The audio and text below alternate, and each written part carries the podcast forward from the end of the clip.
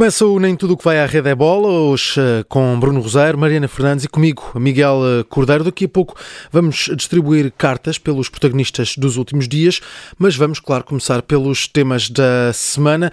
E hoje, Mariana, começamos por olhar para esta fase decisiva uh, nas competições, decisões a nível europeu, mas olhando primeiro para, para a nível nacional, tivemos ontem esta última decisão final da Taça de, de Portugal. Sim, a festa da Taça de Portugal voltou ao Jamor, depois de dois anos de residência em Coimbra devido à pandemia, devido ao facto do Estádio Nacional não ter as condições necessárias, que eram necessárias na altura um, para evitar os contágios, mas a verdade é que a festa ficou só mesmo pelos piqueniques na mata e não chegou a trazer surpresas em campo. O Futebol Clube do Porto, já campeão nacional, venceu o Tondela, já despromovido à segunda Liga, e uh, nem uma reação dos Beirões já na segunda parte, com um grande gol de cabeça de Neto Borges, colocou em causa a conquista dos Dragões.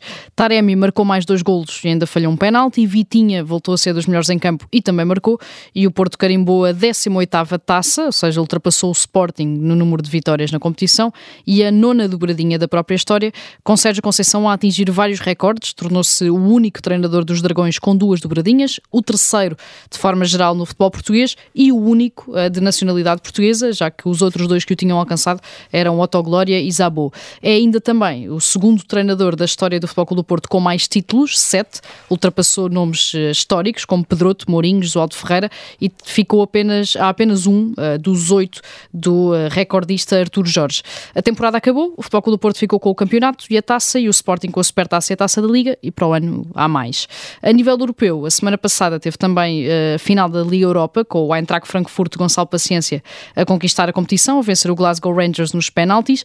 Esta quarta-feira ainda temos a final da Liga Conferência com mais um português a poder também conquistar o título, com a Roma de José Mourinho a defrontar o Feyenoord e a época uh, encerra finalmente no sábado em Paris com a final da Liga dos Campeões entre um Liverpool que acabou de perder a Premier League e um Real Madrid que acabou de perder Mbappé. Não sabemos quem é que ficou mais triste, se o Liverpool, se, se, o Real Madrid. Um, Bruno Roseiro, uh, no teu caso, queres olhar para esta última semana do Giro, onde temos João Almeida ainda entre esses lugares cimeiros? Sim, nesta altura sim. Um, e uh, eu chamo o giro exatamente por causa disso, ou seja, existe Sim. muita a eh, tendência de, de começar a olhar para o João Almeida um, quase como se tivesse o top 3 consolidado e basta recordar que em 2020, que é quando ele fica em quarto e andou duas semanas com a camisola rosa, uh, o Tau Goganart, que uh, acabou por ganhar essa edição, na 14 etapa nem sequer estava no top 10, estava a 4 minutos do primeiro lugar e acaba com 38 segundos de avanço do Windley e com quase, portanto, conseguiu ganhar numa semana 7 minutos uh, ao João Almeida. Portanto, isto também é uma prova de que uh, nada está decidido.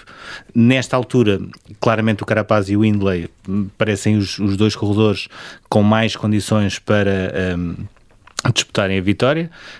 Um, no caso do Carapaz, por ter a melhor equipa que é a Ineos, no caso do Windley, por ter ainda o Bookman, um, o que nas subidas faz muita diferença ter um companheiro de equipa, neste caso da, da Bora. Agora, um, esta terça-feira, e era, é sobre isso que eu sobretudo gostaria de falar. Uh, temos uma chegada à Prica, esta última semana de giro vai ser praticamente toda em montanha, à exceção do último dia em contrarrelógio e pelo hum. meio uma etapa que é basicamente para rolar e provavelmente para o Demar uh, ganhar mais uma etapa, até porque já não há o, o Binin Germain nesta, nesta altura e o Cavendish uh, não me parece claramente já muito focado nesse objetivo e é uma etapa muito importante porquê? porque além de ter três subidas um, pode haver também corte nas descidas e isso é o único fator até agora onde o João Almeida uh, falhou um bocadinho. Uh, aquilo que nós vimos na chegada a Turim no sábado, que é quando ele perde aqueles 30, e, 30 segundos para, para o Carapaz Sim. e para o Windley, é o problema nunca foi a capacidade que ele teve de subir, embora não conseguisse agarrar o pós ao vivo na última subida. O problema foi os segundos que ele foi perdendo a descer. Um, e esta, esta próxima etapa vai ter descidas muito técnicas e se o João Almeida conseguir controlar uh, essa, essa perda de tempo que teve, por exemplo, agora nesta etapa com chegada a Turim, uh, fica com muitas condições para chegar a sábado, penúltima etapa, e basicamente dar tudo, porque ele sabe que depois no último dia, apesar do contrarrelógio ser curto, ele tem vantagem em relação ao Carapaz, em relação ao Windley, uhum. em relação ao Holanda, tem Sim. vantagem em relação, em relação a todos. Um, é bom também que o Ulisses e o Formolo, sobretudo esses dois, comecem a dar um bocadinho mais, que para a diferença entre a Emirates e as outras equipas não ser tão grande como tem sido até agora, mas uh, acho que temos pelo menos reunidas as condições para, um, o João Almeida ficar em top 3 do giro, que seria um feito extraordinário, dois, consolidar uh, aquela que para mim é nesta altura uma das figuras mais relevantes em termos do desporto, porque conseguiu novamente aproximar os portugueses de uma modalidade que sempre foi muito querida no nosso país, mas que andava um bocadinho ao desbarato, sim, sim, sim. também por motivos extra, nomeadamente um senhor uh, chamado Lance Armstrong. é, de facto, uh, o ciclismo volta a estar em destaque, também com, com muito apoio dos uh, portugueses. Esta prestação de João Almeida. Estamos a entrar na última semana do Giro. Vamos continuar também a acompanhar aqui na Rádio Observador e em observador.pt. Está agora na altura de distribuir cartas. Começamos pelo AS e pelo nome provavelmente mais falado dos últimos dias no mundo do futebol, Kylian Mbappé. Bruno Roseiro, que novela que tivemos nestes, nestes últimos dias? Sim, e finalmente uma novela que teve um capítulo final inesperado, porque uhum. ninguém acreditava que fosse possível eh, ficar. Um, eu diria que é completamente legítimo um jogador que está em, final de contrato escolher aquilo que quer para o seu futuro. Uh, diria também que o Mbappé confirma um, aquilo que era uma exceção e cada vez mais é uma regra, ou seja, os jogadores chegam a dois anos do final de contrato e recusam renovar quase para ficarem numa situação de free agent, como existe na NBA, uhum. para depois escolherem se renovam um contrato com tudo aquilo que financeiramente isso significa ou se vão para uh, outro, outra equipa. Uh, em Espanha houve muita gente a assumir os dores do Real Madrid que se calhar é a parte mais lesada e que menos falou sobre isto, desde Sim. a imprensa até à própria Liga Espanhola, toda a gente assumiu muitas dores do Real Madrid. Um, Percebe-se também porque parecia que tudo estava, estava, estava montado nesse sentido. Um, é o maior prémio uh, líquido por assinatura, vai ser de longe o maior ordenado líquido. Uh, só de encargos, o Paris Saint-Germain vai ter 200 milhões de euros por ano e, e, estou a olhar só para a parte do ordenado, porque para chegar aos 100 milhões uh, líquidos são 200 milhões de encargos que um clube tem, uh, portanto só isso mostra o peso que ele vai ter. Agora, uh, no meio desta novela toda, eu acho que o Paris Saint-Germain pisou uh, uma das poucas regras que existe para um clube ser vencedor, que é o clube está sempre acima de qualquer jogador. E a partir do momento em que nós percebemos que a imprensa desportiva francesa uh, basicamente diz que o Mbappé vai ter carta branca para fazer o que quiser, ou seja, é ele que escolhe o treinador, é ele que escolhe o diretor desportivo, é ele que escolhe os reforços, mais um bocadinho é ele que escolhe onde é que estagiam, etc.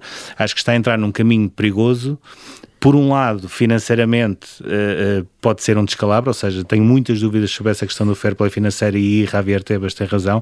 Não sei nem que o Paris Saint-Germain consegue encontrar receitas para pagar tudo isto ainda para mais ficando nos oitavos da Liga dos Campeões, mas até em termos desportivos tenho muitas dúvidas que isto seja uma solução a entregar a um jogador tão novo o futuro praticamente da direção desportiva do Paris Saint-Germain e isso para mim pode ser um calcanhar daquilo. Sim, dura pelo menos até 2025, foi até lá que... Sim, até 2025 é ele que manda, ou seja, ele Sim. é que escolhe os reforços, ele é que escolhe o treinador, ele é que escolhe o diretor desportivo e eu pergunto, eh, Nasser Al-Khalife e essas pessoas estão lá para, para quê? Sim, eh, para sim. delegar tudo num jogador? Eh, e depois é ele que decide tudo e nem sequer é capitão de equipa, portanto, tudo aquilo não faz sentido. O Paris Saint-Germain, até por uma questão de ego, está muito contente porque conseguiu a renovação. Agora vamos ver até que ponto é que essa renovação não terá também um preço muito, um preço muito mais pesado do que aparenta. Mariana Fernandes, eh, queres olhar para um português em destaque, esteve também em destaque neste, neste fim de semana. Voltamos a falar de Fernando Pimenta. Sim, voltamos a falar porque é um português que continua a estar em destaque. A Taça do Mundo de Canoagem arrancou este fim de semana. Portugal trouxe cinco medalhas desta etapa inicial na República Checa, com Fernando Pimenta em claro destaque com dois ouros, em capa 1000 e em capa 2000, com uh, os estreantes João Duarte, e ainda uma prata em capa 15000, sendo que perdeu o primeiro lugar apenas no sprint final.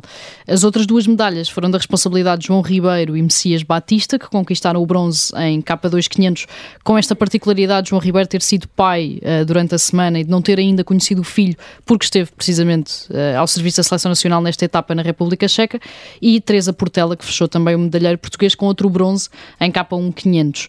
Fernando Pimenta, com estas três medalhas logo na primeira etapa da Taça do Mundo e antes de viajar para Poznan, na Polónia, onde será a segunda etapa, mostra-se, obviamente, num bom momento de forma, numa altura em que já estamos em pleno ciclo olímpico, a preparar Paris 2024 uh, e onde ele vai querer naturalmente tentar melhorar o bronze em capa 1000 que alcançou em Tóquio. E conseguimos ter um fim de semana também com essas boas prestações de uh, Fernando Pimenta. Vamos mudar de carta, vamos ao Joker uh, e neste caso, Mariana, queres olhar para este herói que tivemos na Premier League, Gundogan? Aquilo que se passou ontem, no último dia, na última jornada da Premier League, mostra o porquê de dizermos tantas vezes e com tanta confiança e de ser praticamente um dado adquirido que a Liga Inglesa tem mesmo o melhor futebol do mundo. Antes de os jogos começarem, toda a gente estava como quase certo que o Manchester City seria campeão, até porque até em caso de empate o City tinha 5 gols de vantagem no confronto direto com o Liverpool, portanto era praticamente claro que, a não ser que acontecesse uma hecatombe, o City seria mesmo campeão. A verdade é que durante os jogos a hecatombe esteve perto de acontecer, o Liverpool até começou a perder com o gol de Pedro Neto, o City esteve a perder 2-0, Mané empatou contra o Wolverhampton e apesar de o City nunca ter deixado o primeiro lugar virtual, existia a ideia de clara de que um gol do Liverpool uh, contra o Wolves mudava tudo e tornava a equipa de Jurgen Klopp campeã. O gol acabou mesmo por chegar, até chegaram dois, uh, o Liverpool venceu por 3-1, mas o que se passou no Etihad foi uh, absolutamente extraordinário, porque a perder por 2-0 aos 69 minutos, o City deu a volta com 3 golos em 6 minutos, arrumou uh, com as dúvidas e conquistou o quarto título em 5 anos, o segundo uh, consecutivo. O Gundogan, que tinha entrado para o lugar do Bernardo, que até é um jogador que este ano perdeu algum espaço uh, no meio campo, no 11 inicial da equipa de Guardiola, que até se diz que pode estar nas portas de saída do City, marcou o primeiro, marcou o último, tornou-se o herói desta temporada para o Manchester City e a verdade é que com a facilidade que este clube tem para fazer estátuas, porque entretanto eh, já deram uma ao Agüero, deram uma ao Compagnie, deram Sim. uma também ao David Silva, o provável é que o Gondogan acabe também por ter uma. As lágrimas do Guardiola no final uh, foram um espelho claro do quanto este título e principalmente a forma como ele foi alcançado acabou por significar para todo o grupo, mas principalmente para ele, ou seja, notou-se claramente que o Guardiola estava ainda mais entusiasmado do que o normal, ainda mais feliz, ainda mais emocionado, Sim. não só por ter conquistado o título, porque isso à partida já era praticamente certo, mas pela forma como ele foi conquistado, pela forma como esta equipa se superou e mostrou que de facto, independentemente de estar ou não na final da, da Liga dos Campeões, eh, é provavelmente nesta altura a melhor equipa ou a equipa mais eficaz do mundo. E talvez Pep Guardiola também já mereça uma estátua uh, para o, no, no, no, Manchester City. Vamos olhar uh, agora Bruno Roseiro para Rafael Leão, ele que faz uma grande exibição neste jogo decisivo, três assistências, não marcou, mas está nos três golos, um, e foi também o melhor jogador da, da Série A.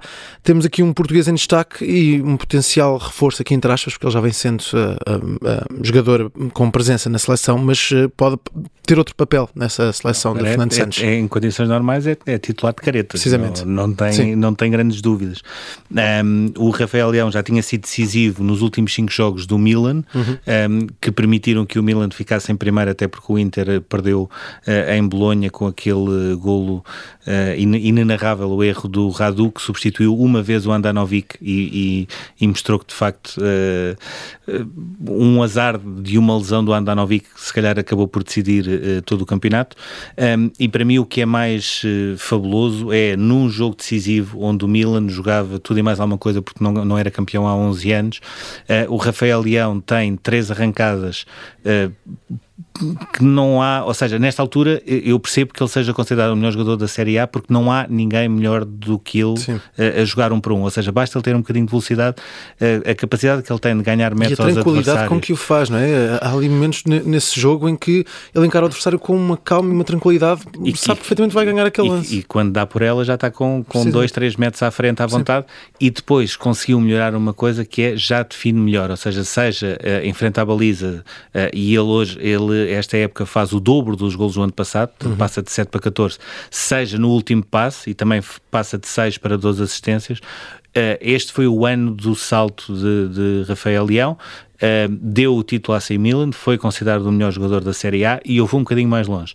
Nesta altura, o Real Madrid, quer queira, quer não, já sabe que não vai ter Mbappé, mas sabe que tem dinheiro em caixa, que era o dinheiro que iria para o uhum. prémio de assinatura de Mbappé. E neste caso estamos a falar de muito dinheiro. E, e é muito dinheiro. E partindo do pressuposto de que uh, na cabeça de Carlo Ancelotti já haveria uma forma de conciliar Benzema, Vinícius e Mbappé, e perante este contexto, e só perante este contexto, não tenho dúvidas nenhumas que Rafael Leão uh, é a hipótese para o Real Madrid, é o jogador que faz mais sentido naquela equipa e tenho muitas dúvidas que o Real Madrid não venha mesmo a fazer uma oferta uh, ao AC Milan pelo Rafael Leão, o que permitirá também que ele se solte do único peso que ele tem tido nos últimos meses, que é ainda uh, a dívida uh, pela rescisão unilateral com o Sporting, que é ainda um processo que não está resolvido e que ele uh, pretende resolver a todo custo para ficar liberto desses compromissos. Uhum.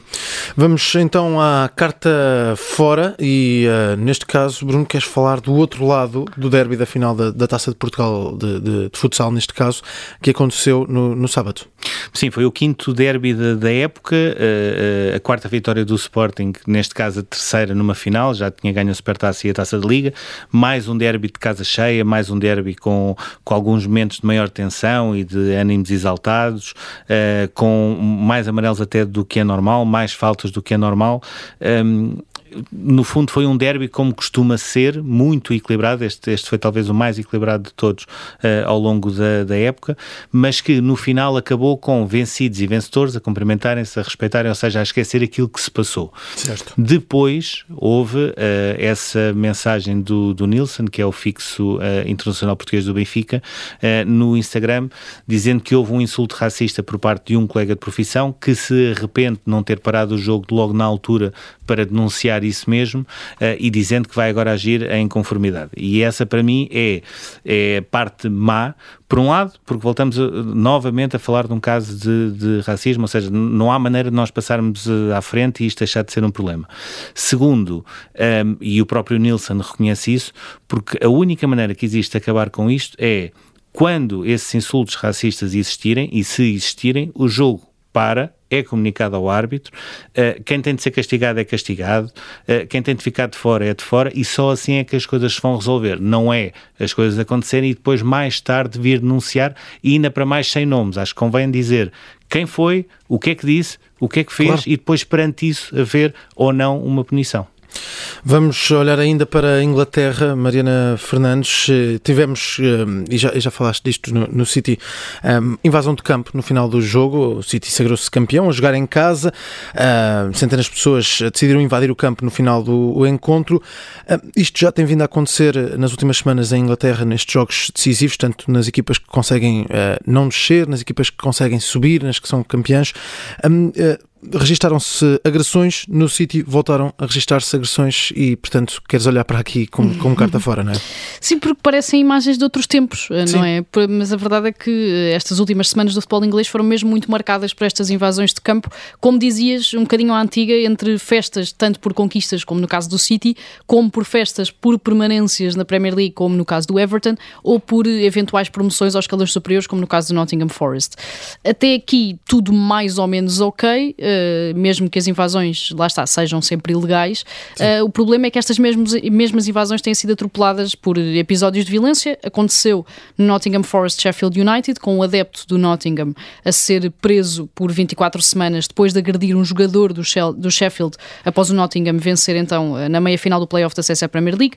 Aconteceu no Everton Crystal Palace, com Patrick Vieira, treinador do Palace, a ser acusado de dar um pontapé num adepto do Everton que estava em campo a festejar a permanência da equipa na Premier League e aconteceu depois novamente este domingo com um adepto do City a agredir Robin Olsen, guarda-redes do Aston Villa, uh, durante os festejos. Pelo meio contam-se outros casos nos escalões inferiores, nos jogos do Northampton e do Swindon, e nem a Premier League, nem a Federação, nem a Liga Inglesa conseguiram propriamente encontrar formas de controlar e de limitar um ato que lá está. Por muito emotivo que seja, não deixa de ser ilegal e não se torna ainda mais grave o facto destas agressões uh, serem normalmente ou contra jogadores, como aconteceram em dois destes casos, ou até feitas por treinadores, como no caso do Patrick Vieira, que se descontrolou por completo num jogo em que o Palace nem sequer tinha propriamente nada a perder, Sim. portanto o facto do Everton ter ficado uh, em nada afetava o Crystal Palace. Foi um bocadinho surreal, anula um bocadinho aquilo que dissemos anteriormente do facto do futebol inglês ser o melhor do mundo, uh, mas a verdade é que aquilo que se passou nestas últimas semanas é um bocadinho até inexplicável e que não tem grande eco uh, no resto do futebol que se vive hoje em dia na Europa. Completamente carta fora estas invasões em Inglaterra. Luciano Gonçalves é presidente da Associação Portuguesa dos Árbitros de Futebol. Estamos numa semana em que chegam ao fim as competições nacionais, restam apenas as segundas mãos dos playoffs de acesso à Liga 2 e à Liga 3 e estamos também numa semana em que se soube que o Mundial do Qatar não vai contar com árbitros portugueses. Já vamos olhar para esse tema. Luciano Gonçalves, vamos olhar primeiro para este final de época. Queria perguntar-lhe que balanço é que faz de 2021-2022 no que toca à arbitragem. Boa tarde. Um, obrigado pelo, pelo convite. Um, fazemos, fazemos, um balanço uh, positivo, tendo em conta as várias vicissitudes. Uh, fazemos, um, fazemos um balanço positivo. Uh, os árbitros continuam a trabalhar, continuam a trabalhar muito bem. Existe um longo caminho também pela, pela frente ainda para, para, para fazermos vamos continuando a ter eh, as mesmas estratégias de costume naquilo que, naquilo que diz respeito à, à forma como se continua a olhar para a arbitragem e a criticar a arbitragem, mas naquilo que, que, nos diz respeito. E que é isso que nós nos queremos focar, que tem a ver com a questão do trabalho dos árbitros. Continuamos a, os árbitros continuam a fazer o seu trabalho eh, e, e contamos, fizemos uma, conta-se com uma, uma época positiva. Olhando uh, para aquilo que tinha sido uh, a última época e também 2019, 2020, que foram épocas uh, atípicas, sem espectadores nos estádios, um, com o futebol, digamos assim, um pouco mais à distância, um, esta época de 21-22 foi melhor ou foi pior para a arbitragem em comparação com a anterior? Foi igual, para nós não, não, não existiu muito essa não existiu muito essa diferença. Os árbitros continuavam a ter porque o que, o que faz, o que implica e o que tem grande, é o que pode ter um grande impacto naquilo que é, o, que é o trabalho dos árbitros não tem a ver com aquilo que é o jogo dentro das quatro linhas. Eh, esse, esse é sempre igual, seja com público ou sem público, tentam fazer sempre, tentam fazer sempre o melhor e acertar o maior número de decisões possível. Portanto, o que, o, o que tem a ver com, com a percepção que se vai continuando a passar para o exterior uh, tem a ver com é igual, não é? Portanto, existe público ou não existe público. Um, eh, os programas, de, as 35 horas semanais de programas de televisão um, é, que vão, é, que vão, é que vão dando outro prisma da arbitragem, porque naquilo que tem a ver com a arbitragem pura e dura um, é igual, foi precisamente igual. O, o, número de participações feitas pela APAF, uh, devido a declarações de dirigentes, treinadores ou de jogadores em relação aos árbitros, aumentou uh, nesta ponta final da temporada. Isto também é um sinal de que quando as decisões estão mais próximas, quando o final da época se aproxima, ainda continua a existir uma procura por botes expiatórios para disfarçar maus resultados e que normalmente esse bote expiatório é o árbitro? Sim, continua, continua a existir. É, é importante também termos essa, essa noção que é óbvio que, que vai existindo um maior número de participações, porque também é como dizem muito bem, acabam por se criar constantemente uh, botes expiatórios uh, por várias questões, uh, estrategicamente, algumas delas é por parte dos clubes para justificação interna e, que acaba por naturalmente ter sempre os árbitros no meio.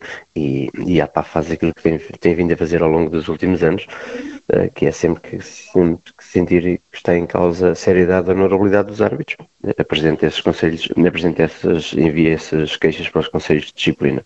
Mas se tem conteúdo, se não tem conteúdo, muitas delas infelizmente não têm conteúdo, muitas delas os conselhos, o Conselho de Disciplina consideram que não têm, não têm qualquer impacto, mas não é só nos campeonatos profissionais que isto acontece, também acontece nos outros campeonatos um, distritais e, e nacionais. O, há aqui também um outro uh, fenómeno, se calhar mais latente nesta, nesta temporada, que teve a ver com o VAR, um, ehm, e muitas vezes nós nem sequer sabíamos que era o árbitro que, que, estava nomeado para o VAR, mas que começámos a saber pelas críticas que foram existindo ao VAR. Uh, Pergunto-lhe se, se, viu algum fundamento em alguma das críticas feitas ao VAR um, ehm, e como é que tem olhado para, para esta questão do, do VAR e o que é que poderá haver para melhorar, uh, sendo que eu dou, por exemplo, um, um, dou aqui um exemplo, há, há algumas pessoas que dizem que que, que a questão de, de, aumentar a grossura das linhas de fora de jogo poderá ser uma maneira de minimizar aqueles fora de jogo tão criticados de alguns centímetros. Um, como é que analisa toda essa situação? Não concordo numa parte da, da, pergunta, não concordo com outra. Estarmos a dizer que os clubes, uh, nem, ou, ou, que acaba por nem sequer saber muito bem quem é que era o vídeo árbitro, só sabia com as críticas, uh, não, é, não é assim tão verdade, porque hoje em dia os clubes um, fazem, fazem esse escrutínio de quem é que, eu, não, não quem é, que é o árbitro ou vídeo árbitro desde o é? início. Sim, não sabia em termos públicos, ou seja, é um bocadinho como os árbitros assistentes, só se sabe quando, quando acabam Sim, por ser avisados. O, o, vídeo, o vídeo árbitro já está no outro patamar, ou seja, hoje em dia, quando se fala numa, numa nomeação para, um, para o árbitro do jogo, a própria comunicação social eh, não fala nos assistentes e fala no vídeo árbitro. Portanto, ou seja, hoje em dia, eh, até o elemento do vídeo árbitro é uma coisa que é subejamente uh, conhecida quando estamos a falar dos clubes que, que envolvem, um, ehm, as nomeações que envolvem os três clubes uh, com, com maior dimensão. O que, o que, o que, o que é que pode ser? Tudo, todos nós temos sempre muito, muito a trabalhar muito mais, ou seja, nós temos muito para trabalhar muito mais, nós temos que continuar a trabalhar muito mais, temos que dar condições para que se trabalhe muito mais e melhor, e, e naturalmente a arbitragem não foge, não foge à regra, temos que continuar a trabalhar um, nesse sentido.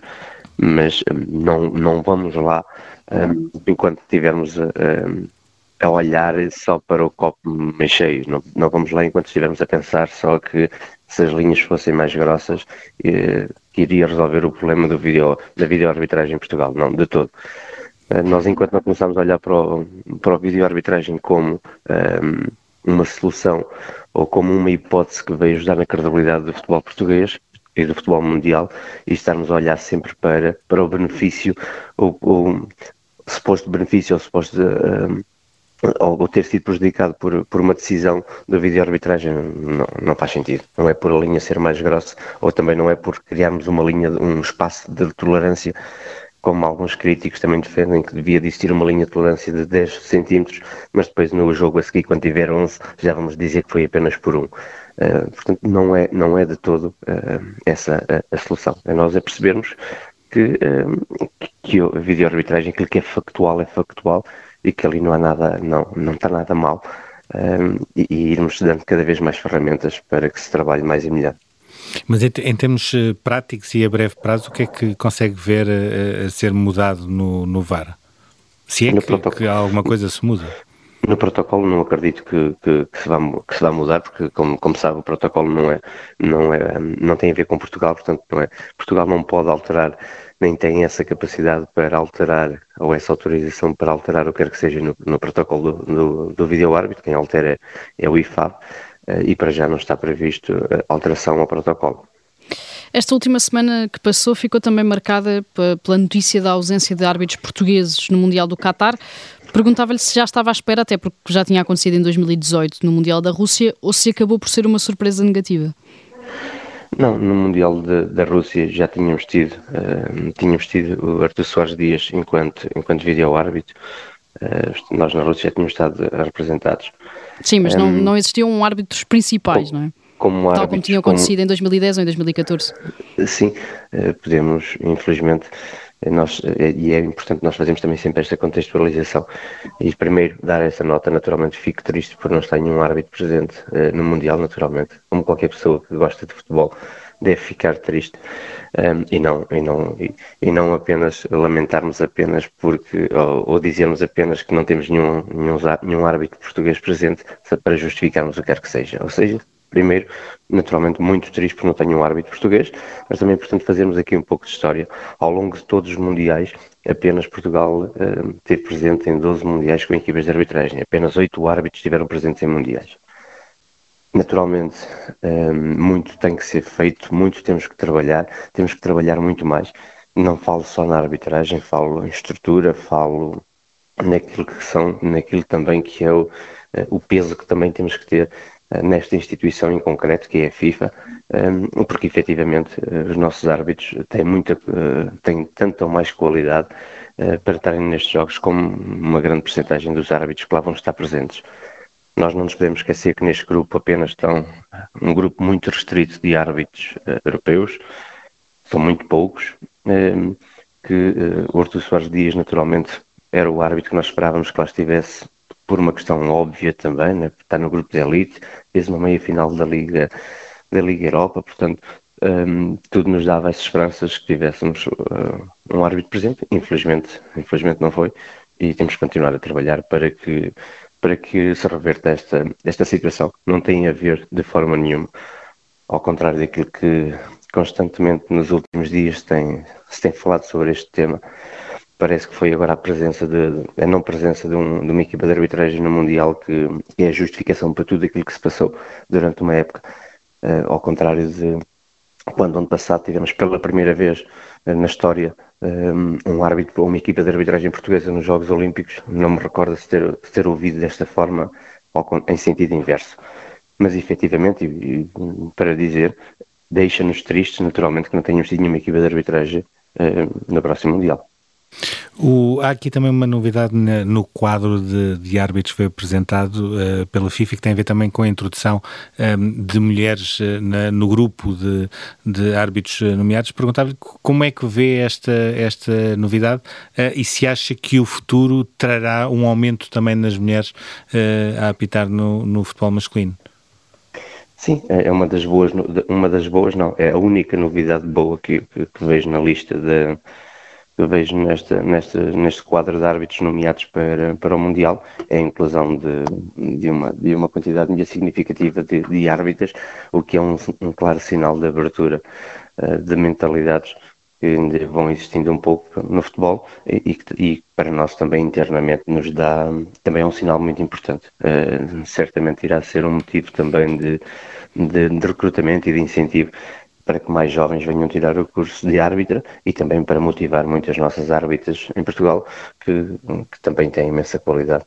Como também temos visto, tivemos uma árbitra também portuguesa numa meia final da, da Liga dos Campeões Feminina, eh, portanto, que também é um sinal, também estamos no caminho certo a esse nível.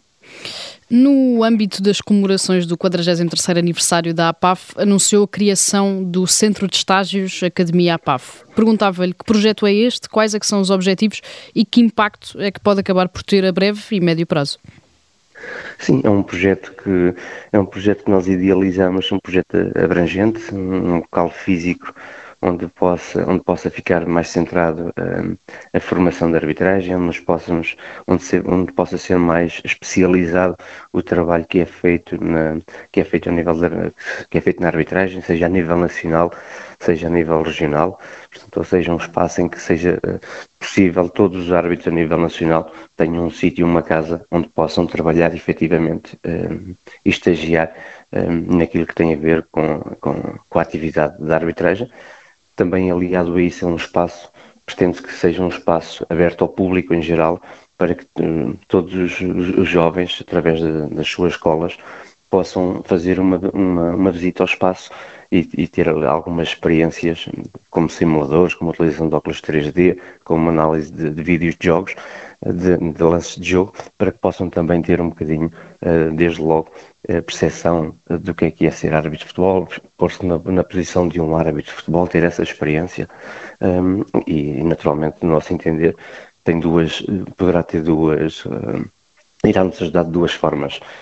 Irá fazer com que cada vez mais tenhamos mais pessoas a perceberem um pouco melhor do que é que é, do, do que é, que é o futebol e a dificuldade de ser árbitro, portanto, e começando nos mais novos, a probabilidade que tenhamos que quando eles forem mais adultos tenham outra percepção daquilo que é a arbitragem e naturalmente também entendemos que pode ser uma, uma fonte de, de recrutamento para, para, para a arbitragem. Recentemente foi também apresentado o plano da Federação uh, eh, 2030, portanto um plano para, para a década, uh, que tem como grande objetivo uh, colocar também os árbitros no principal patamar, ou seja, se Portugal tem os melhores jogadores, tem os melhores treinadores, conseguir também chegar a um patamar para ter cada vez mais os melhores árbitros. pergunto, dentro das, das conversas que foram mantidas entre a PAF e a Federação, para depois a elaboração final deste documento. Eh, em termos práticos, o que é que foi conversado, o que é que terá de melhorar para chegarmos a esse patamar? Eh, essencialmente a formação, é cada vez mais e a Federação também, eh, dentro, deste, dentro desse programa, também existe ali um, um espaço direcionado à formação da arbitragem. Essencialmente o que precisamos é, é mais árbitros, precisamos cada vez de ter mais árbitros. Nós não podemos conseguir, não podemos querer chegar aos 300 mil praticantes em 2024 ou queremos chegar a meio milhão de praticantes um, em 2030 e não conseguirmos em proporção continuarmos a aumentar o número de, de árbitros. Portanto, o que necessitamos é uh, mudar aquilo que é a percepção que existe uh, da arbitragem, é importante, porque se mudarmos essa percepção e, e, e, sem criarmos essas condições para se mudar essa percepção, cada vez é mais difícil uh, trazermos jovens para a arbitragem E enquanto nós não trouxermos mais jovens para a arbitragem e darmos mais condições de formação, um, e, e, quando chega um futebol profissional, conseguimos dar mais condições para que o possam fazer de uma forma profissional. Quando digo de uma forma profissional, eles já o fazem de uma forma profissional, não, nem todos o fazem de uma forma profissional enquanto atividade, e isso é necessário fazer. Um, precisamos de mudar, precisamos de mudar nestes três campos mais, mais árbitros, mais formação e, e, e, os árbitros com maior disponibilidade para o exercício da função.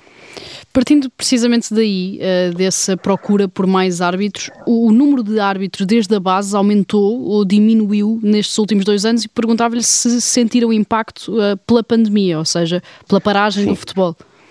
Sim, uh, sentimos, sentimos uma. Portanto, diminuiu, teve um grande impacto, teve um grande impacto para nós. Uh, pouco a pouco estamos a começar a recuperar uh, os números que, que, tínhamos antes da pandemia, mas foram, foram essencialmente um ano, um ano e meio difíceis, com poucos árbitros, os árbitros nos distritais a fazerem cada vez mais jogos, o que leva naturalmente a mais saturação, o que leva a que tenhamos jovens árbitros a fazer sete jogos por fim de semana, o que naturalmente seja, seja para quem for, seja para um atleta, seja para um jogador, seja para um árbitro, fazer essa quantidade de jogos por fim de semana, sendo eles jovens na sua maioria, na casa dos 18 anos aos 25 anos, eh, acabam por abdicar de muitos fins de semana daquilo que também é necessário nesta fase da vida deles de, de convívio e o que leva depois mais à frente à saturação e eles vão embora. Ou seja, tivemos com a pandemia, perdemos árbitros, perdemos árbitros, fomos, com os que tínhamos, fomos obrigados a, a, a que eles fizessem mais jogos, o que leva-nos também depois naturalmente a saturá-los e que eles se vão embora mais cedo. Uh, portanto, temos aqui também essa grande dificuldade que é a falta de árbitros a nível distrital. Havia aqui um outro uh, problema que me recordo da última vez que falámos e que tinha a ver com uh, o número de agressões uh, a árbitros, nomeadamente também no, no futebol distrital, que estava em crescendo. pergunto se isso foi um fenómeno que, entretanto, foi desaparecendo ou se pura e simplesmente é um fenómeno que, se calhar, agora não tem tantas atenções públicas. Não tem tantas atenções públicas, porque eles, infelizmente, vão acontecendo. Um, vão acontecendo algumas, algumas delas até com alguma, com alguma gravidade, um, mas eh, depois isto tem sempre muito a ver com aquilo que é a questão da, da percepção pública. E este fim de semana tivemos, um, este, este, este, fim de semana tivemos uma, uma situação que, que jamais pode acontecer, seja em qualquer área da, da, sociedade, e naturalmente disso que estamos a falar hoje, que é a arbitragem, que foi um miúdo que vai arbitrar um jogo de sub-13, sub-14 em FAF, e que depois um pai de um atleta de 13, 14 anos persegue o árbitro um, e foi perseguir o árbitro e agredir o árbitro uh, a, cerca de 10 km do sítio onde foi realizado o jogo. Isto, parece, parecem episódios do terceiro mundo, mas uh, infelizmente é, uh, enquanto, enquanto formos tendo a impunidade que existente tanto a nível desportivo como a nível civil, estas situações vão acontecendo porque estas pessoas acham-se acham-se impunes, acham que podem fazer tudo o que querem e que nada lhe acontece, lhes acontece e efetivamente nada lhes acontece. as, as, decisões do tribunal são, são lentas, os, acabam por também os juízes desvalorizarem e acharem normal que uma agressão no futebol é normal, provocação no futebol é normal. isto não é, não é utópico, isto acontece. Isto são decisões de tribunais. Enquanto isto assim acontecer, é difícil, é, é difícil acabarmos com este tipo de, de atos cobardes é, que vão acontecendo. Tem, tem mais ou menos noção de quantos episódios é que existiram ao longo desta temporada, até em termos de comparação com as anteriores?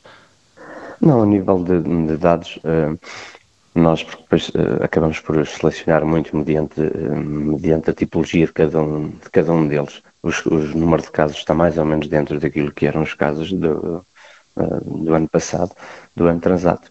Um, mas uh, nem que estivéssemos a falar apenas de um caso enquanto estas situações acontecessem. Enquanto estas situações acontecerem, nós temos que as condenar uh, a, todos, a todo nível.